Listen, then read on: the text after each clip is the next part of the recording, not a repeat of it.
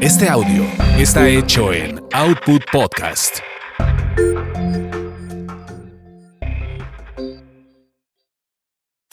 Lo que se quedó en el tintero. Lo que se quedó en el tintero. Con Víctor Hugo Sánchez. 30 años de memorias y recuerdos del mundo del espectáculo. Lo traté mucho. Lo conocí poco. Muy poco. Camilo Sesto era un misterio. Cauteloso, reservado, por decirlo menos.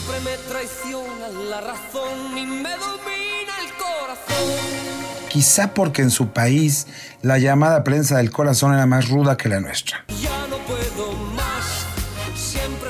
Quizá porque no tuvimos química de artista reportero, no sé. Coincidimos en muchas ocasiones, convivimos en muy pocas. Víctor Hugo me pide Enrique que hoy no pases a la suite después del show. ¿Por? Está con Camilo y ya sabes, él es muy especial.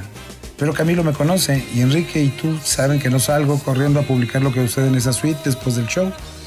Mil disculpas, no esta vez. ¿Ok? Ya había coincidido con él en el camerino de Rocío Durcal, en un after de José José y Willy Vicedo me lo había presentado ya en varias ocasiones, pero no, no, no, no, nunca pude tener mayor acercamiento.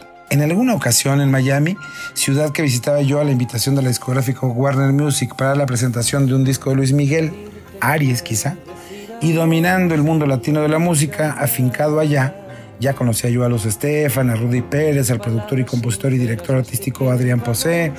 Willy Vicedo me habría presentado con una hermosa jovencita colombiana, Marcela Cardona, que intentaba abrirse camino en el complicado mundo farandulero y ya tenía una breve participación en la película El Especialista. Silvestre Stallone, Sharon Stone, ¿se acuerdan? Había logrado grabar un dueto con Camilo Sesto que el español había incluido en su disco Huracán de Amor.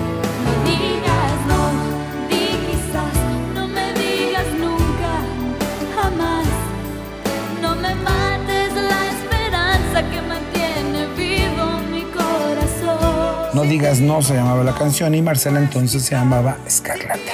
Vito Lugo, Vito Lugo, ¿me acompañas esta noche a la gala de Camilo? Claro, gracias. Así, sin planear, sin pensar, sin saber, terminé una noche en el Fontainebleau Hilton cenando al lado de Marcelita y de, sí, de Camilo Sesto. Tampoco esa vez hubo gran comunicación. Ni la vez en que, en pleno homenaje a José José en Puerto Vallarta, donde la discográfica BMG le había organizado tremendo pachangón, y que Camilo, sin estar en el set list de los duetos de esa noche, valiéndole madre se paró de su mesa y a capela se trepó al escenario cantando Si me dejas ahora. Composición suya que él grabó, pero que hizo un éxito mundial el príncipe de la canción. Estoy preso entre las redes de un poema. Hola, señor Camilo, soy Víctor Hugo del Heraldo. Hola, Víctor Hugo del Heraldo. Jaja, ¿una entrevista?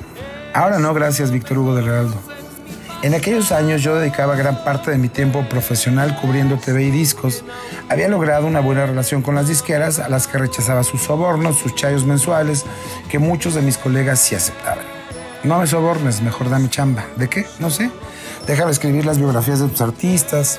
Así, Carlos Carranco y Dulce María Ruiz de Velasco tuvieron la grandiosa idea de contratarme para escribir las gacetillas que se entregaban en el lanzamiento de los nuevos discos de sus artistas.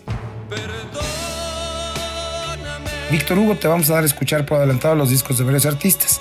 No puedes grabar ni divulgar los contenidos, es para que puedas escribir las gacetillas. El primero será A Voluntad del Cielo de Camilo Sesto. ¿Necesitas entrevistarlo? Sí, sí, sí, claro. Y así, quizás sin saber qué era yo, o quizás sí, Camilo Sesto me tomó la llamada telefónica y hablamos largo y tendido de ese álbum. Escribí mi reseña Semblanza Gacetilla que llevaría mi crédito. Por Víctor Hugo Sánchez de El Heraldo de México. Señor, espero le haya gustado el texto que se entregó con el disco.